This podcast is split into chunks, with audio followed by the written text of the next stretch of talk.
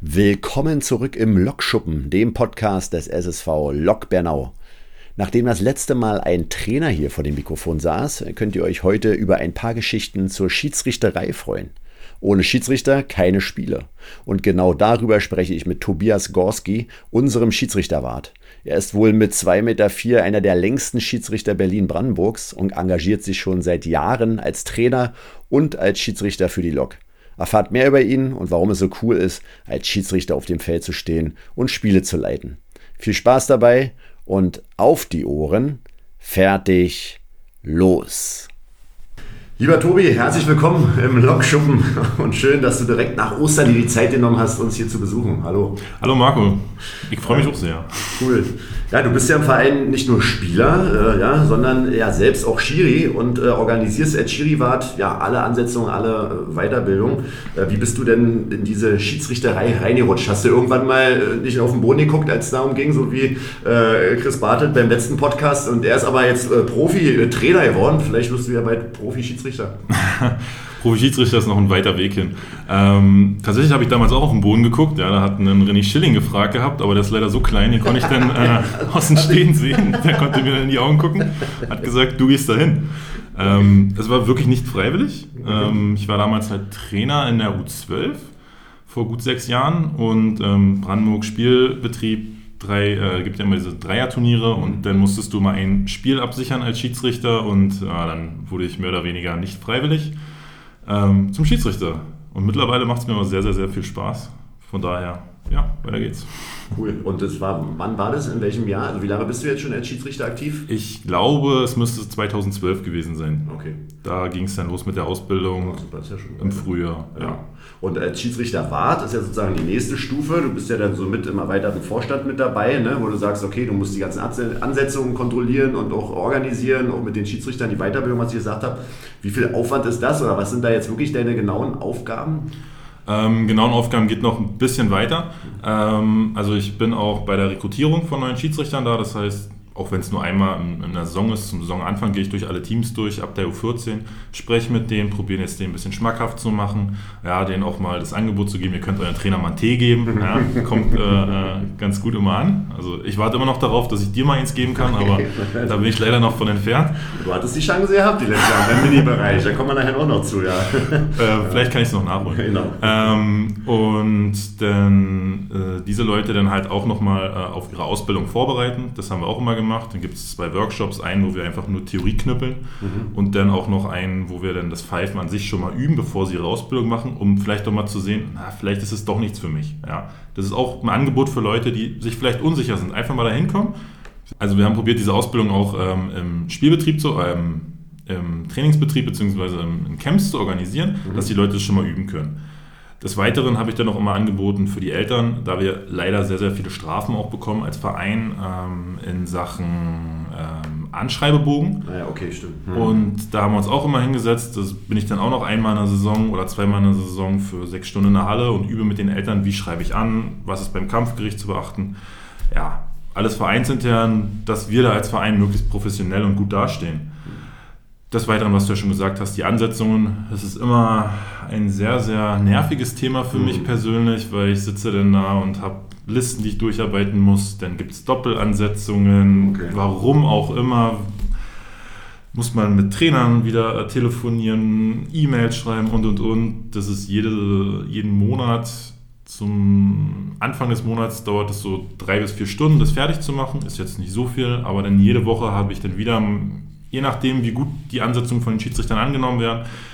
Manchmal brauche ich in der Woche mal sechs bis acht Stunden, manchmal auch gar keine Stunde, okay. wo ich noch Leuten hinterher telefonieren muss, wo ich E-Mails schreiben muss. Weil wenn ich keine Ansetzungen habe, dann muss ich mich wiederum darum kümmern, dass Schiedsrichter von außerhalb mhm. kommen, die uns dann helfen. Es ist sehr, sehr umfangreich. Dazu kommt dann halt noch diese normalen Sachen, die auch in der Geschäftsstelle anstehen. Jeden Tag in der Regel E-Mails beantworten, auch wenn es manchmal nur auf den Hyperlink klicken ist und das bestätigen, dass mhm. wir diese Ansetzung annehmen und und und. Also hast du schon eine Menge Arbeit noch, äh, die da zusätzlich kommt. Ja. Definitiv, genau. Ja, ja. Nee, aber cool, dass du das machst. Aber in letzter Zeit war ja nicht viel mit Pfeifen, keine Spiele, keine, keine Ansetzung. Ähm, wie ist es so für euch als Schiedsrichter? Äh, sitzt ihr zu Hause und pfeift ab und zu mal so rein, damit ihr so das Gefühl habt irgendwie oder, oder pfeift ein Spiel im Fernsehen oder den Livestream? Oder? ja, tatsächlich ist es wirklich so. Ich habe es auch gemerkt, hab, mir fehlt was. Also mir mhm. fehlt wirklich, also ich habe es auch gerne gemacht, ich mache es immer noch gerne. Ich freue mich auch, wenn wir wieder hoffentlich bald eine normale Saison haben ohne Corona. Ähm, ich habe es auch von anderen gehört gehabt, irgendwie so, ja, manchmal, man würde gerne doch mal wieder in der Halle sein, ein bisschen die mhm. schöne Hallenluft schnuppern, ja, ja, aber... Ja, letztens war ich in der Ziepernicker, weil ich äh, Bälle holen musste für, für draußen. Ne? Und dann habe ich Oma, Einfach ein bisschen drin gebrochen und war hier fühlt man da jahrelang keiner drin, aber das war auch wirklich richtig schön. Nächstes Mal, wenn du da bist, sagst Bescheid, ich komme ich auch rum. Kann ja mal im Glas was abfüllen genau. Ähm, na, hilft dir das denn als, als Schiedsrichter, dass du auch mal auf hohem Niveau Basketball gespielt hast? Ich meine, vor mir sitzt ja, oder, ja, deutscher Meister U16 sind wir ja damals, wo ich äh, der zweite, dritte Co-Trainer sein durfte, äh, ja, mit äh, geworden. Also hilft dir das als Schiedsrichter? Definitiv. Ähm, man merkt einfach, wenn man pfeift, man sieht eine Situation, die passiert, ein Penetration vom Außen, der geht über die Mitte und du musst dich als Schiedsrichter dementsprechend auch positionieren, wenn der in deinem Bereich praktisch ähm, das Penetration reinmacht und gucken und musst die Lücke probieren zu finden. Und du weißt halt, diese Bewegung passiert, also musst du dich dementsprechend, was du dich nach links, nach rechts bewegen, Schritt nach hinten nehmen, dass du einfach einen perfekten Blickwinkel drauf hast. Und gleichzeitig kannst du auch antizipieren, was wird jetzt der Verteidiger machen. Mhm. Und das ist wirklich eine große Hilfe.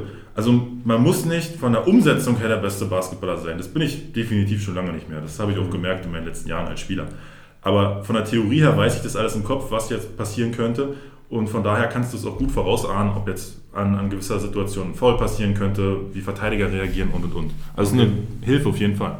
Cool. Und, und, und wie liefst du deine Spielerkarriere ab? Ab wann hast du so angefangen, das erste Mal auf den Korb zu werfen und wie ging es dann weiter? Ähm, tatsächlich ich glaube, es müsste 98 gewesen sein, ging es damals los. Ich musste dritte Klasse gewesen sein. Also warst du 8, 9, 9, 8, 9, ja, du bist 90er, ne? Oder ich bin 90er, ja. genau. Also ich, mhm. genau, ich wurde mit 6 eingeschult, also es dürfte ja, so in etwa hin, okay. vielleicht auch 99. Da mhm. kam damals auch ein bekannter Name, der Ingo Koch, rein und hat nach den Größten verlangt. Das war echt tatsächlich und dann bin ich damals hängen geblieben. Hat mir sehr früh sehr viel Spaß gemacht. Ja, dann habe ich halt Ewigkeiten Bernau gespielt, wurde mehrere Male ähm, Brandenburg-Meister, haben dann aber auch regelmäßig wieder in Berlin, äh, gegen Berlin dann wieder die Hocke voll bekommen in Ostdeutschen. ähm, ich komme mir noch mal dran in den Sinn, damals gab es ein Spiel gegen Tusli, Tusli oder Südwest, aber ich habe mich tierisch gefreut gehabt, dass wir immer die Hälfte der Punkte gemacht haben. Aus heutiger Sicht. Ich habe mich wirklich drüber gefreut. Ähm, dann bin ich später nach Berlin gekommen durch meinen damaligen Klassenlehrer, der auch ähm, Trainer der Landesauswahl in, in Brandenburg war. Mhm. Und dann habe ich halt in Berlin lange Zeit gespielt gehabt, wie du auch gesagt hast, wie ich dann am Ende bei Marzahn war und wieder deutscher Meister wurden. Durfte mit einem Nils Giffeld zusammenspielen, viele Jahre lang. Mhm. Sehr netter Typ. Ja. Jo. Nee, cool. Und dann, äh, ja, so ganz ohne Basketball äh, geht es ja jetzt dann auch nicht mehr so. Du hast ja jetzt auch gespielt, also bis vor Corona auf jeden Fall. Ne? Und äh, Willst du denn auch noch weiter so ein bisschen die, die Körper malträtieren oder nicht? ähm, tatsächlich schwer. Ähm, ich hatte in der letzten Saison, wo ich noch gespielt hatte, aktiv bei den äh, Herren 2 gespielt, mhm. in der mhm. Oberliga. Aber ich musste sehr viele Spiele wirklich absagen, weil wir nicht genug Schiedsrichter hatten als so, Verein. Okay. Mhm. Und hat auch so ein bisschen an mir selber genagt. Und das ist schwer. Also ich habe jetzt erstmal für mich gesagt, ich werde nicht mehr spielen. Aus dem Grund, weil wir haben sehr große Defizite in der Schiedsrichterei, also in, mhm. an der Anzahl der Leute, die wir haben. Wir sind ja sehr, sehr groß gewachsen als Verein und gleichzeitig sind aber nicht die Schiedsrichter mhm. dazu mitgewachsen. Es ist immer noch ein verhältnismäßig kleiner Pool, auch wenn mir mal gesagt wird, wie viele Schiedsrichter wir doch in Bernau haben. Aber wenn ich gucke, wie viele Ansetzungen wir haben, mhm. ich bräuchte doppelt so viele. Okay. Dass das alles immer gut abgedeckt ist. Und das geht, haben wir halt leider nicht, diesen Luxus. Und da mhm. müssen wir noch dran arbeiten. Und deswegen kann ich nicht Basketball derzeit aktiv spielen, weil ich kann nicht gewährleisten, dass ich immer da bin. Okay. Und ich dann würdest dich auch nicht wohlfühlen, wenn du so eine halbe Sache machen würdest. Wenn ich, wenn ich dann das Team im Stich lassen würde, so welches mhm. Team lasse ich jetzt im Stich? Mein, mein Schiedsrichterteam, wofür ich verantwortlich bin, mhm. oder das Team, wo ich mitspiele, so, die sich auch freuen, wenn ich da bin, unterm mhm. Korb und da ein bisschen mhm. Platz mache. Ah, ja, klar. Und wie ist es so für dich als Spieler, wenn du so ausgebildeter Schiedsrichter bist und auch erfahren? Äh, Gibt es denn auf dem Feld denn schon so ein paar Fachsimpeleien oder äh, also ist es ein anderer Kontakt für dich, weil du selber Schiedsrichter bist zu den Kollegen? Es ist tatsächlich äh, manchmal schwer. Mhm. Ähm, man kommt dann doch mal in eine Diskutiererei, man kann gut argumentieren und man merkt auch manchmal, ob derjenige es möchte oder nicht. Mhm. Dann muss man das halt lassen. Aber gleichzeitig kann man auch eine Hilfe sein für junge Leute. Ja, also wir hatten für Micha Rotkegel zum Beispiel als Mitspieler, also für junge Leute, der auch mit Schiedsrichter wahrscheinlich immer wieder. mit Micha spiele ich ja tatsächlich nicht mehr, so, aber okay. ähm, damals, wir hatten dann so, so ein paar Jüngere aus Berlin, mhm. die kamen dann auch mal an, hm, was ist denn jetzt? Und ich so, ja, das stimmt, das, das, das, das hast du falsch gemacht, probier das jetzt mal anders zu machen. So mhm. Penetration, rein in drei Leute, erste Meinung ist ein Foul das wird niemals gepfiffen, wenn du drei Leute rein penetrierst, mhm. weil du verursachst auch den Kontakt und du wirst nie diesen Call bekommen. Dann so, ja, hm, hast ja recht, so, was soll ich denn machen? Ja, machst ein Backup-Dribbling, passt den Ball raus. Mhm. So okay. einfach ist das Ding. Mhm. So. Und ähm, kann man halt auch den Input dann an anderer Stelle den, den Mitspielern gut geben. Ja, okay. Also du bist ja, äh, ja ein klassischer Basketballer mit 2,4 Meter. Vier. Äh, bist du denn der, der längste Schiedsrichter in Brandenburg, weißt du das? Oder gibt es da welche, die noch größere Biester sind? Ähm, ich glaube, es gab damals einen aus KW der war entweder genauso groß wie ich mhm. oder ein bisschen größer, aber ich weiß noch nicht mehr, ob der aktiv Schiedsrichter macht. Okay, also du bist schon also, einer, also ich, ich hatte dich ja auch als Schiedsrichter bei, bei den beim Minispielen, ne? da finde ich ja sensationell, wie du als Leuchtturm denn so bei den kleinen Mäusern und herrennst und ah, die gucken dich mal an und wenn du weißt, okay, ja, ja, klar, du hast vollkommen recht, die Schiedsrichter und du machst es auch wirklich äh, super mit den Kleinen, also du hast eine ganz tolle Art, mit denen umzugehen und auch Sachen zu erklären, das ist ja, braucht man ja ein gewisses Fingerspitzengefühl, ist ja anders als im Herrenbereich oder im Damenbereich, ne? Äh, was, was pfeifst du denn am liebsten wissen, welche Spielklasse. Gibt es da so Favoriten für dich? Tatsächlich äh, bin ich da offen. Also ich pfeife alles gerne. Ich habe mich jetzt, wollte ich jetzt in der vergangenen Saison in der Oberliga mit anfangen. Mhm. Ähm, in Brandenburg. Leider ging es nicht. Äh, durch Corona, ich habe die ersten Spielansetzungen gehabt, ich war heiß, ich habe Bock gehabt und ja, dann ist das alles ausgefallen. Mhm. Ich pfeife natürlich auch alles, was irgendwie in Anführungsstrichen übrig bleibt. Ich bin dann immer der Letzte, der in die Liste reinguckt und ich nehme dann alle anderen Spiele, dass die möglichst abgedeckt sind. Ich habe keine Favoriten, ich pfeife alles gerne. Mhm. Es ist natürlich, ab einem gewissen Alter wird es dann schwierig, wenn dann die, die Jungs denken, dass sie, oder die Mädels, dass sie alles besser wissen und dann anfangen rumzudiskutieren. Das sind dann immer so die Sachen, die man nicht unbedingt gerne mehr macht. Aber in der Regel, wo ich öfters pfeife, die kennen mich, die wissen, dass sie keine Chance haben. Und von genau. daher. das, das darf ich nicht machen. Aber äh, ich habe die entsprechenden, die entsprechenden Möglichkeiten. Ich, Im Notfall gibt es technische Foul und dann genau. ist es so. Genau. Ja. ja. das ist doch cool.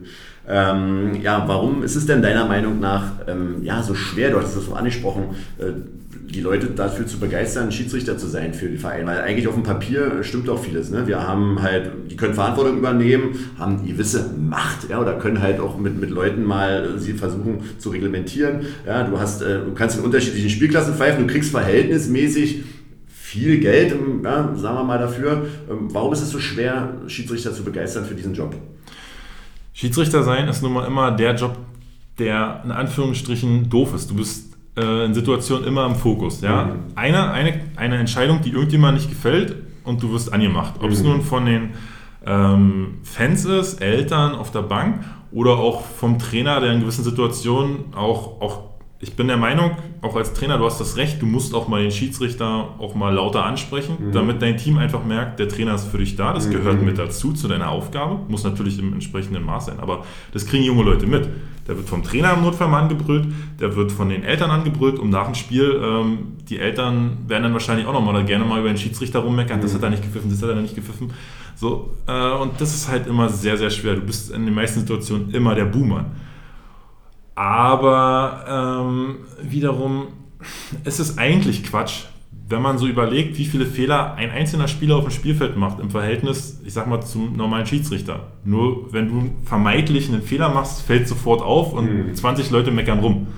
Das ist halt so immer dieses Ansehen, was leider dadurch sehr, sehr äh, niedrig ist. Ja, aber man muss auch sagen, ohne einen Schiedsrichter können wir keinen regulären Spielbetrieb haben. Mhm. Ohne uns geht es nicht. Wir sind genauso wichtig wie ein Spieler oder auch wie der Ball, sagen wir es mal ganz doof. Ja, ohne uns funktioniert es nicht. Aber man erkennt ja auch einen, guten Schiedsrichter und einen, der unsicher ist oder vielleicht noch nicht so weit ist. Ne? Also äh, das ist ja auch eine schöne Sache, wenn man als guter Schiedsrichter in die Halle kommt, dann, dann hat man ja auch ein ganz anderes Standing. Dann kommt nämlich ein ganz anderes Standing. Ach Mensch, Tobi pfeift oder Lottermoser pfeift oder irgendjemand pfeift. Ne? Oder sagst, okay, alles klar, da, da, da kann ich mich darauf verlassen, dass da gute Pfiffe zustande kommen. Ähm, und das ist ja dann auch schön und eine gute Herausforderung auch für, für Leute, so ein guter Schiedsrichter zu werden, ne? dass, dass ganz wenige meckern. Aber du hast recht, ne? irgendeiner wird immer meckern Äh, weil für irgendjemand war es ein blöder Pfiff oft. Aber wie gehst du denn damit um? Also hast du das mit der Zeit gelernt oder wird es sogar in der Ausbildung irgendwie gelehrt, äh, wie man mit Eltern umgeht, wie man mit Trainern umgeht? Du meckern, ich bin ja leider jetzt auch relativ emotional, aber ähm, wird das so, so ein Schutzschild, baut man sich da auf oder das ist relativ schwer, das muss jeder mit sich selber ausmachen. Ich bin jemand, ich, ich merke, wenn jemand eine gute Kritik bringt, mhm. dann nehme ich die auch an. Aber wenn es einfach nur Meckern ist und Unzufriedenheit, weil gerade gewisse Sachen nicht laufen, was ja meistens denn der Fall ist, irgendwie das Spiel läuft nicht, die passen oft daneben, dann werden die Korbe nicht gemacht und dann ist Frust und dann ist man der Meinung, das müsste besser gepfiffen werden und dann lässt man das am Schiedsrichter aus. Mhm. So, und das muss man einfach differenzieren. Ab wann ist es eine gute Kritik, die dich weiterbringt und ab wann ist es einfach nur Frust, die irgendjemand hat. Mhm. Und den Frust lasse ich nicht an mich ran und äh, wenn es eine gute Kritik ist, dann denke ich drüber nach und dann setze ich es um oder ich setze es nicht um oder man kann auch mal unter vier Augen sprechen, das geht auch logischerweise in einer Halbzeitpause oder Viertelpause, wie auch immer. Mhm. Aber an sich, es, es gibt da keinen goldenen Weg. Wie gesagt, ähm, jeder Mensch ist unterschiedlich, manche nehmen es gut auf, manche nicht.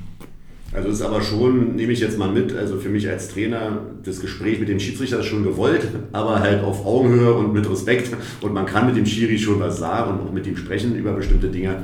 Ne? Aber die Eltern, das sehe ich ja auch bei, bei uns, bei den Kleinen, ne? bei den Eltern ist es schon immer so ein bisschen schwierig. Ne? Ich glaube, der Trainer, das ist vollkommen okay, aber die Eltern sollte man, den Eltern sollte man schon sagen, du pass mal auf, äh, Backe halten angesagt, ne? also auch als Vorbildfunktion für die Spielerinnen und Spieler zu sagen, es wird nicht diskutiert oder irgendwelche Kommentare so äh und äh und ey, sondern einfach ja, annehmen. Das ist richtig. Eltern ist natürlich das größte Problem. Ähm, für ein Kind ist. Ja, ich bin ein Kind auch oft. für ein Kind ist es natürlich, es gibt, gibt, zwei wichtige Respektspersonen in der Halle einfach. Das ist der eigene Trainer und das sind natürlich die Eltern. Mhm. So, und wenn die Eltern, die halt die meiste Zeit logischerweise ihre Kinder ähm, nicht beeinflussen, sondern ausbilden, mhm. erziehen. Äh, erziehen, erziehen ist das Wort, genau. was ich gesucht habe, genau. Erziehen dann äh, macht es natürlich einen Eindruck, wenn die dann über einen Schiedsrichter rummeckern. Ich habe auch mal einen Elternteil gehabt, da habe ich denen dann eine Pfeife hingehalten, habe den angeboten, mit mir mitzupfeifen. So, wenn er das alles besser weiß, äh, äh, äh, nee. Dann habe ich ihn angeboten, draußen, kannst du dich vor der Halle stellen. Und dann komme ich, ach nee, das ist so, nicht. Ach so. Nee, nee, nee. Wäre auch eine gute Variante, aber dann bräuchte ich deinen Bizeps, den habe ich leider nicht. Ähm, oder halt, er hält seinen Mund oder feiert halt, äh, feuert das Team gut an, mhm. damit es eine schöne Spielatmosphäre wird. Aber das bringt nichts. Mhm. So, und ja. Äh, ja, es ist einfach nur Quatsch. Aber es ist ja auch unsere Aufgabe als Trainer, sagen wir mal, die Eltern so zu schulen, zu sagen, du, pass auf, anfeuern, ja, aber Schiedsrichter mal in Ruhe lassen. Ja. Genau, also ich kann mich an eine Situation erinnern, da, da war der René Schilling Trainer in der Halle, ja, und da hat ein Elternteil permanent von außen gecoacht. Hm, hm, hm. Und irgendwann habe ich dann das kleine Mail gehört und die hat dann gesagt, ich habe keine Lust mehr hier. Hm. Alle quatschen mich voll. Ja, ja das, das, das, man muss sich ja überlegen, der, der Trainer ist derjenige, der, der meckern darf an der Stelle, der natürlich auch positive Kritik bringt. Und dann ist dann ein Elternteil, was auch die ganze Zeit mit rein, rein ja, redet. Ja, dann habe ich dem Vater auch gesagt gehabt, du, pass auf, Halle verlassen, Mund halten oder positiv anfeuern. Mhm. Am Ende hat er sich bei mir bedankt dafür, dass ich ihn mal darauf hingewiesen habe, dass ja, das Quatsch ist. Hast sein Leben verändert. Für das Kind auch. wie, viel, wie oft stehst du in so einer Halle, äh, so in einer klassischen Saison? Jetzt ist jetzt mal so außen vor, aber so am Wochenende, wie viele Spiele pfeifst du da so im Schnitt? Es ist sehr, sehr schwer zu sagen. Also ich in der letzten Saison, die noch aktiv war, da bin ich ein bisschen runtergesunken, aber ich war am Ende der Saison, ich zähle das ja dann durch für alle Schiedsrichter, ich war bei ein bisschen mehr als über 60 Spiele. Hm, okay, cool. Und das ist schon mir persönlich zu viel, deswegen mhm. hoffe ich, dass wir mehr Schiedsrichter gewinnen, dass ich da auch ein bisschen mich zurücknehmen kann, weil manchmal ist es nicht schön, wenn man an Samstag acht Stunden in der Halle steht und am hm. Sonntag fährt man noch nach Cottbus und hat ja, auch noch drei Spiele dann ist das Wochenende auch vorbei. Mhm. Hast du nichts gehabt, außer ein bisschen Konto, schlafen. Konto ist voll, aber äh, hilft nicht. nee, ja, wegen des Geldes mache ich es nicht. Und äh, wie meinst du das? Wie können wir denn, wie können wir es denn schaffen, die Leute noch mehr für die Schiedsrichterei zu begeistern? Was können wir als Verein machen? Was können, was, was können wir insgesamt machen? Ähm, ich meine, dieses, Thema haben ja ganz viele Vereine, eigentlich so gut wie fast alle Vereine. Ne? Aber es ist eigentlich schade, weil der Job, ich hatte ja auch mal beim Turnier angefangen zu pfeifen, als wir in Göttingen waren und, und natürlich auch im, im Training. Und ähm, es fetzt schon irgendwie, ne? wenn diese zeitliche Variante nicht wäre, dass man halt das zusätzlich zum Trainerjob und sonstigen halt schwierig organisiert. Es ist, es ist ja geil eigentlich. Das macht ja schon Spaß, also da auch dabei zu sein und partizipieren. Also, aber wie können wir das vermitteln? Also erstmal würde ich sagen, Marco, ähm, nach dem Podcast setzen wir uns nochmal zusammen und dann äh, unterhalten wir uns mal nochmal ein bisschen intensiver darüber, ja. Vielleicht äh, kann ich auch noch mit dem Vorstand sprechen, dass ein neuer Trainer erfunden wird. Und dass dann wir, Schiedsrichter dann, haben, dann haben wir zwei sehr große äh, genau. Schiedsrichter. Nee, ähm, das Wichtigste ist einfach, probiert als Trainer, als Eltern, als Außenstehender, als Fans den Schiedsrichter immer mit Respekt zu zollen. Man muss nicht mit allem im Leben einverstanden sein als erwachsener Mensch. Wir kennen das alle, unser Chef auf Arbeit sagt uns irgendwas und wir finden es total doof, wir müssen es trotzdem machen. Und genauso den Schiedsrichter mit Respekt zu betrachten und nicht immer, oh, was ist das denn schon wieder? Und das war doch ein Foul und einfach akzeptieren. Der Schiedsrichter ist derjenige mit der besten Sicht auf dem Spielfeld. Der sucht sich, wie ich es vorhin schon gesagt habe, seine Position, probiert die Lücke zu sehen, ist am nächsten am Geschehen dran. Der ist ausgebildet über Jahre, der weiß, was er pfeift. Und mhm. er muss ja auch zum äh, entsprechenden Spiel ähm, den Pfiff nehmen.